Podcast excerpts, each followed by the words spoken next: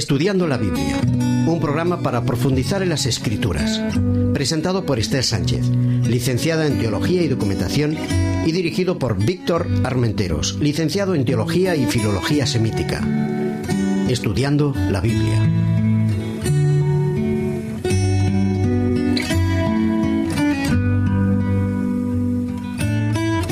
Buenos días amigos. El programa Estudiando la Biblia eh, está aquí hoy con todos ustedes de nuevo. Eh, presentamos en esta ocasión la serie número 5 de nuestro programa Juan el Evangelio Amado. Y hoy el tema del que vamos a hablar es la lucha por ser auténtico. Hola Víctor, ¿qué tal? Buenos días. Buenos días Esther, ¿cómo, ha ido la semana? ¿Bien? Bien, muy bien. ¿Y tú qué tal? Muy bien, aquí estamos. ¿Qué nos vas a hablar acerca de la autenticidad? Bueno, pues hoy vamos a estudiar un texto de, de Juan, obviamente, es del capítulo 4, es a partir de, del versículo 43 hasta el versículo 54.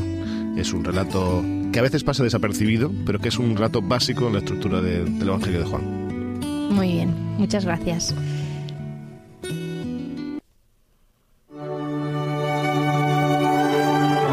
Leyendo la palabra.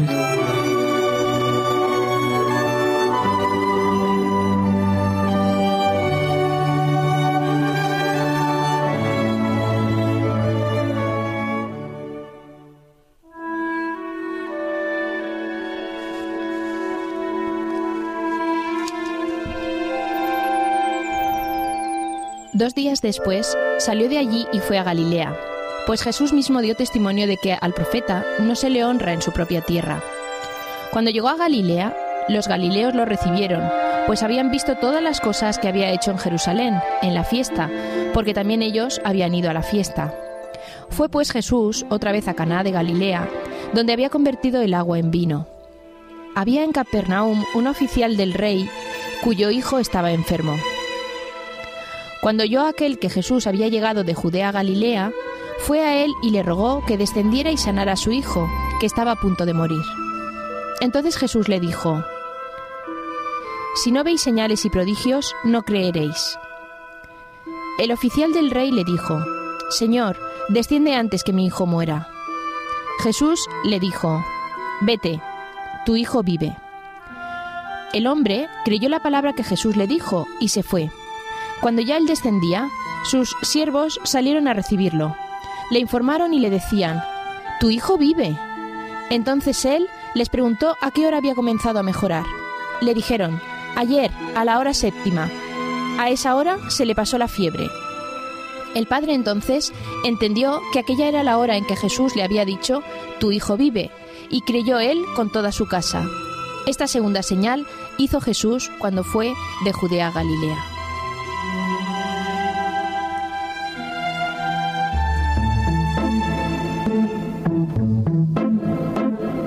El secreto de las formas.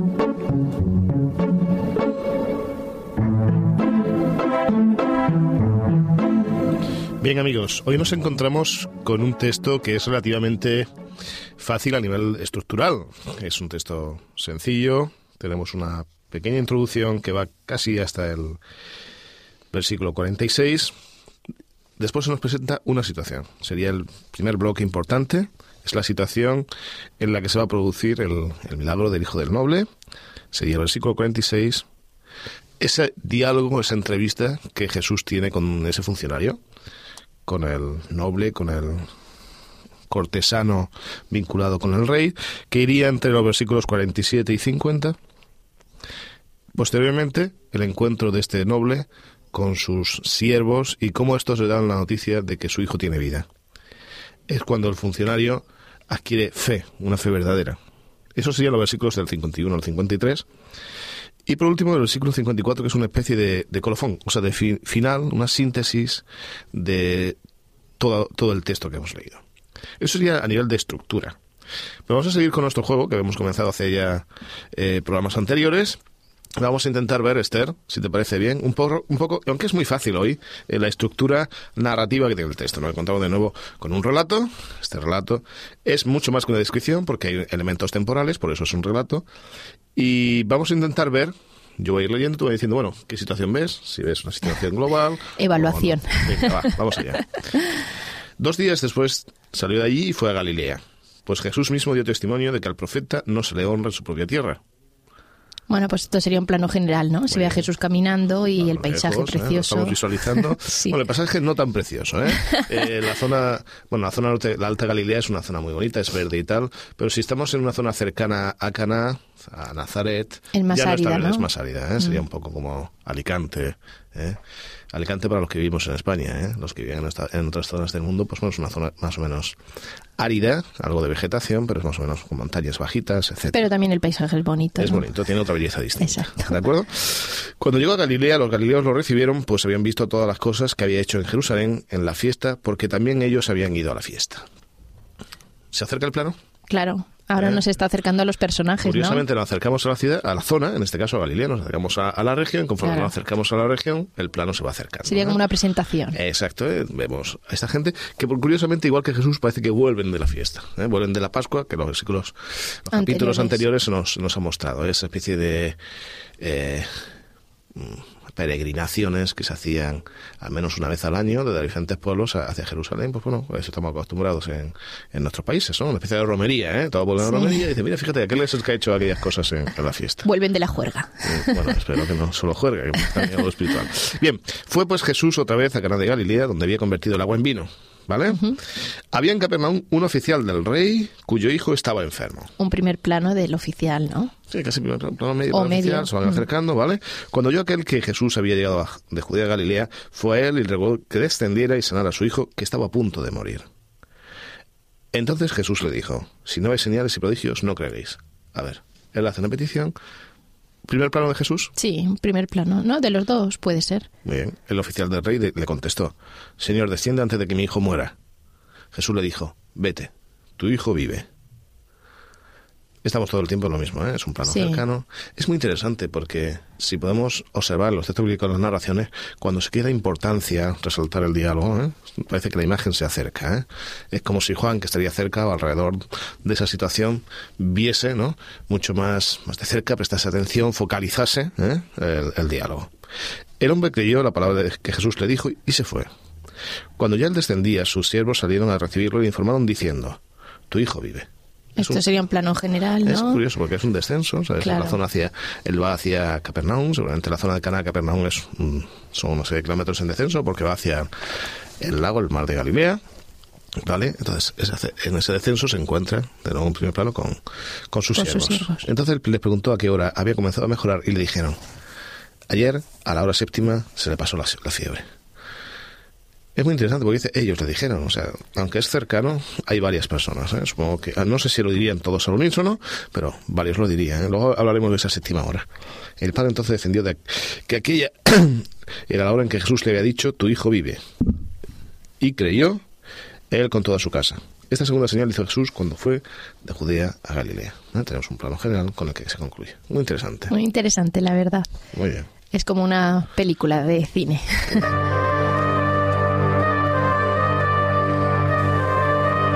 El espíritu de la letra.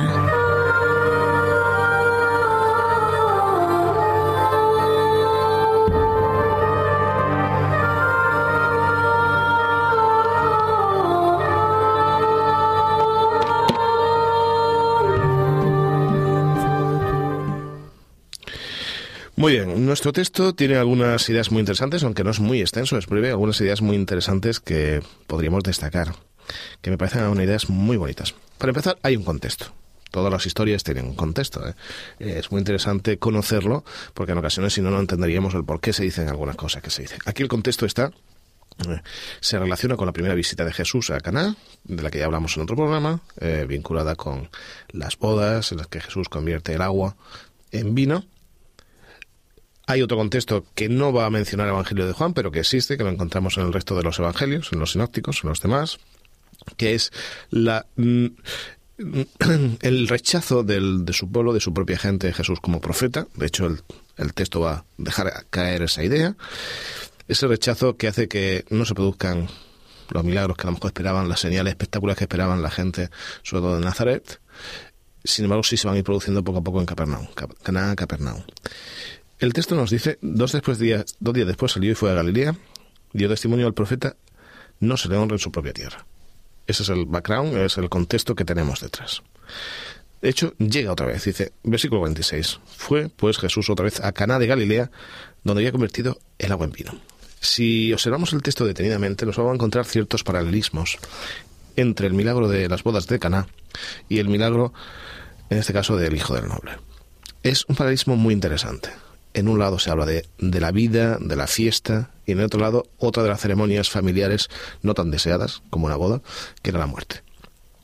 Y vamos a encontrar contrastes constantemente entre una idea y otra. Una se hace referencia al sexto día, a la sexta hora, a la creación del hombre, a la vida, es muy curioso, y el otro a la séptima, a la séptima hora, ¿eh? en el momento en que todas las cosas se cumplen, se cumple la función de Jesús, en el que, como veremos más adelante, según los símbolos, Él muere para dar vida.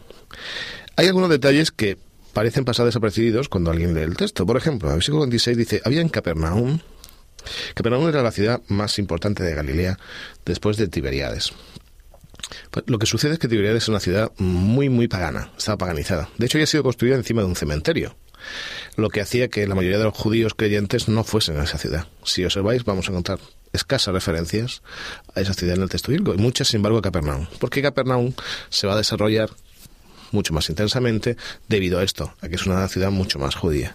Perdona, Víctor, parece ser que Jesús vivía aquí, ¿no? O por lo menos pasaba muchas temporadas. Tenía familia, de hecho cuando había sido invitado a la boda de Cana tenía familia, ¿eh? lo habían invitado, él, él suele ir a, según nos relatan otros evangelios, a Capernaum. Capernaum.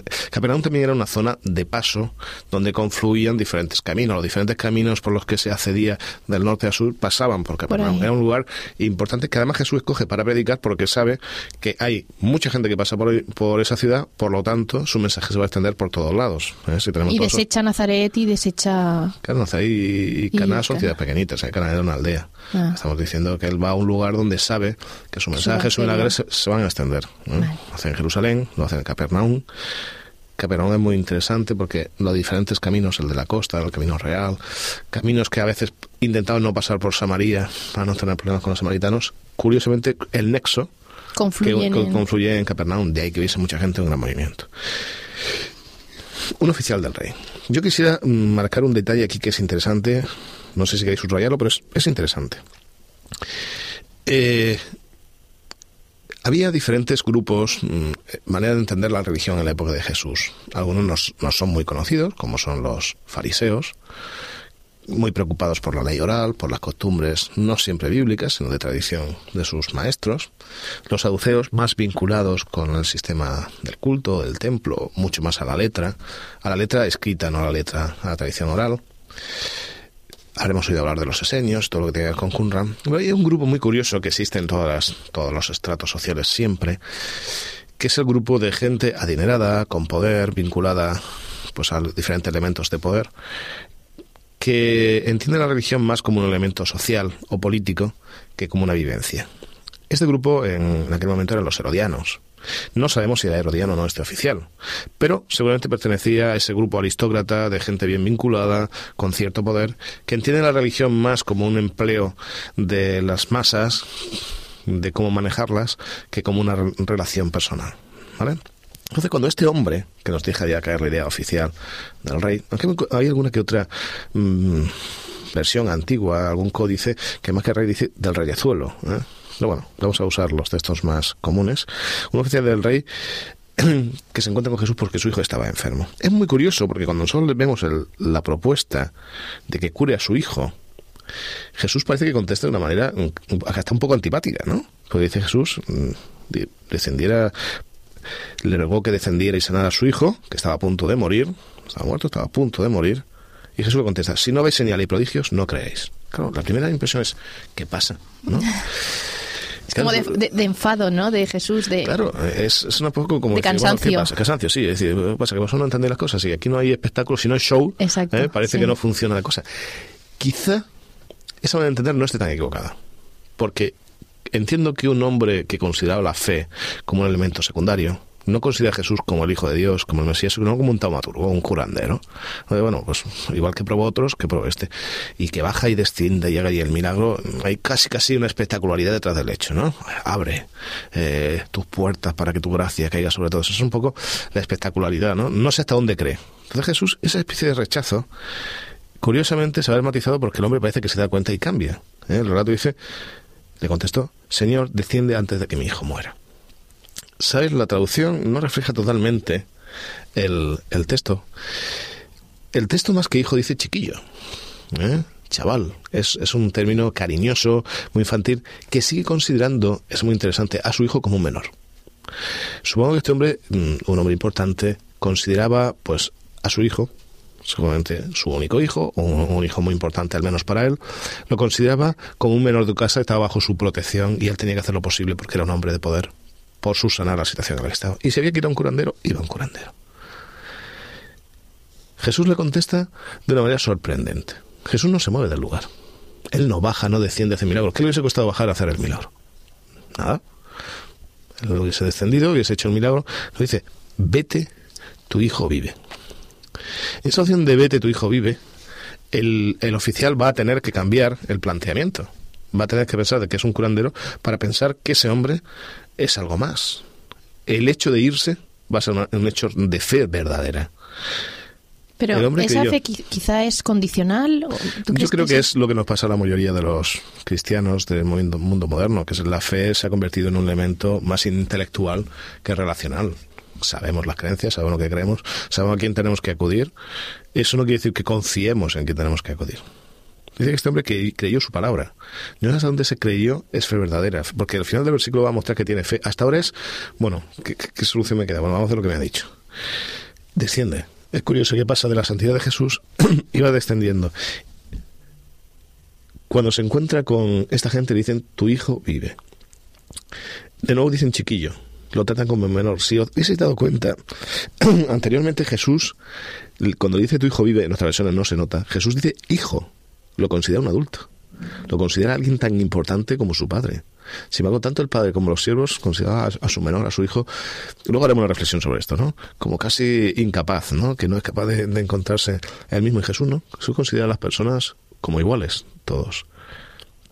Ayer a la hora séptima, tu hijo, a tu hijo se le pasó la fiebre, es curado. Y el texto dice, entonces el padre entendió que aquella era la hora en que Jesús le ha dicho, tu hijo vive. Y creyó él con toda su casa. Este hombre deja de creer en Jesús como un taumaturgo para creer en él como un hombre de fe, con una fe verdadera, no solamente intelectiva, no solamente mm, formal, sino una fe de relación, una fe verdadera. Es muy interesante. Sí.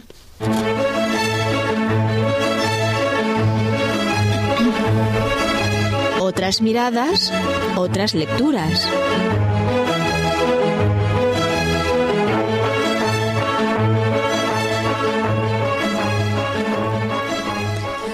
Bueno, hoy quiero presentaros un libro que es muy interesante, creo que es de una lectura muy amena para todos. Es el libro titulado Encuentros, escrito por Roberto Badenas.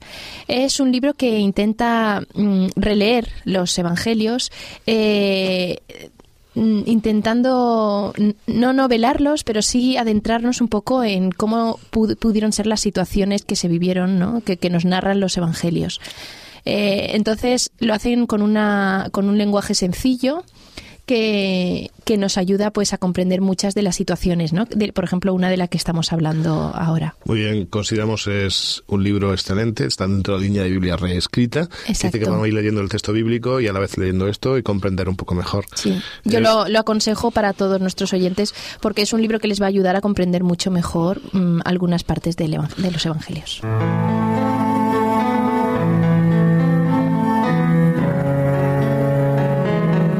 Releyendo la palabra.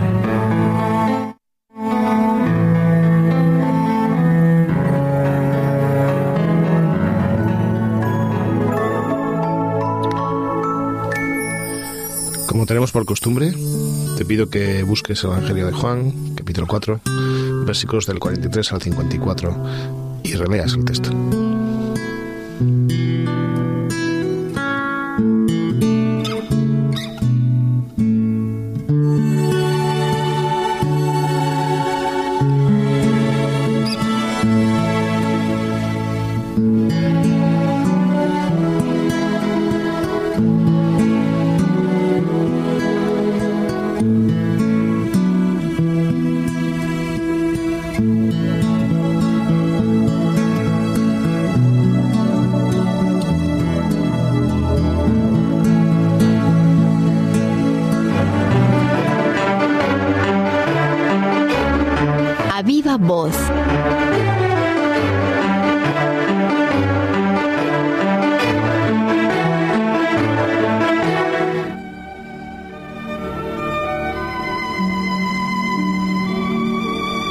Queridos amigos, me gustaría que reflexionásemos sobre dos ideas. La primera de ellas es la fe.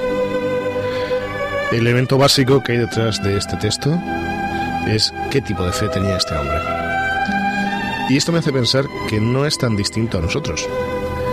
Nosotros quizá después de muchos siglos de cristianismo, quizá tengamos un concepto de fe muy griego, muy intelectual, memorístico, mental, mucho más preocupado en lo que sabemos que en lo que vivimos. Este oficial tenía ese problema.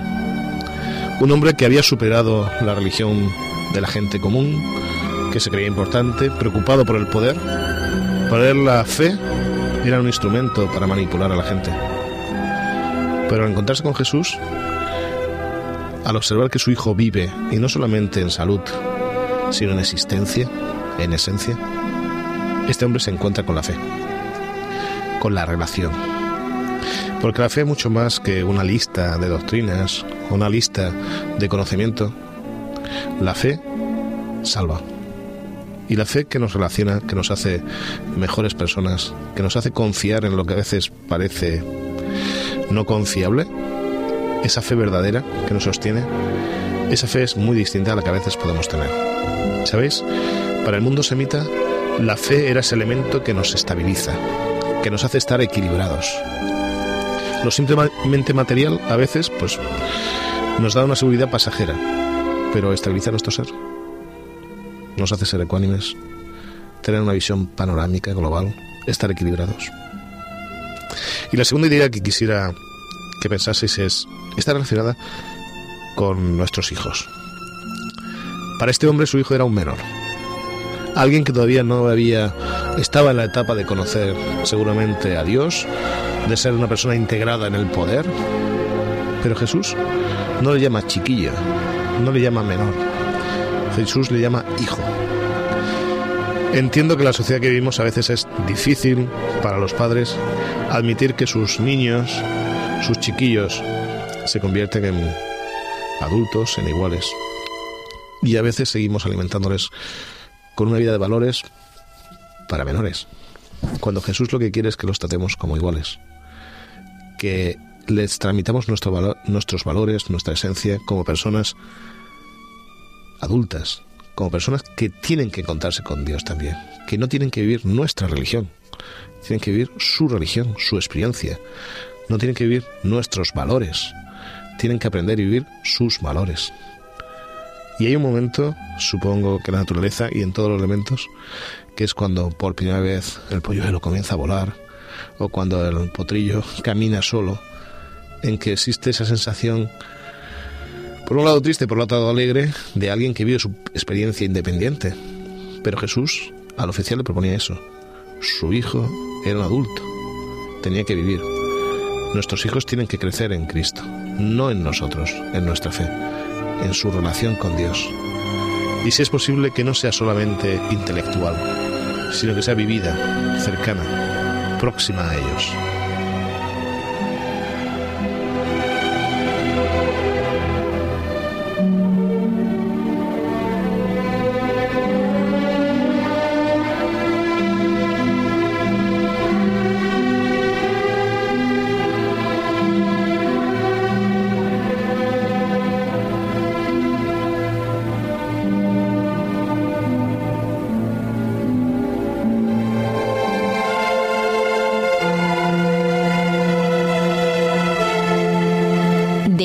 Corazón.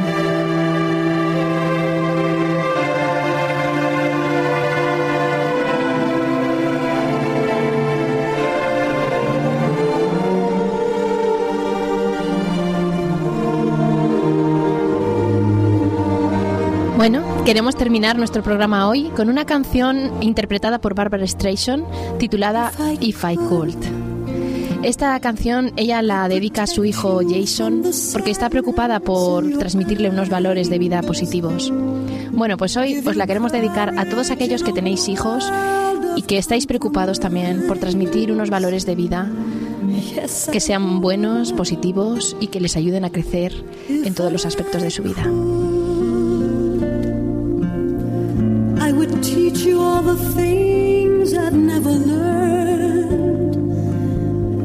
I'd help you cross the bridges that I've burned. Yes, I would. If I could, I would try to shield your